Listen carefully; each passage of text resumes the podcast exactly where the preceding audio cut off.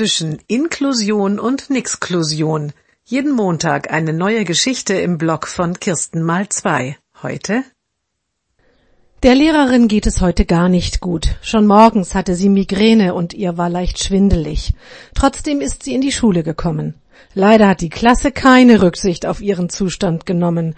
Wieder einmal ging es drunter und drüber. Irgendwann hatte sie keine Kraft mehr und musste einmal kurz rausgehen. Sie setzt sich auf die Fensterbank im Flur, hält sich den Kopf und atmet tief durch. Der Junge ist mit seiner Klasse, der Parallelklasse, im Gebäude unterwegs. Sie müssen in einen Fachraum wechseln.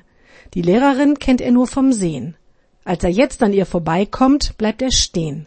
Er schaut ihr tief in die Augen, nickt einmal kurz und sagt dann feierlich Du bist sehr schön.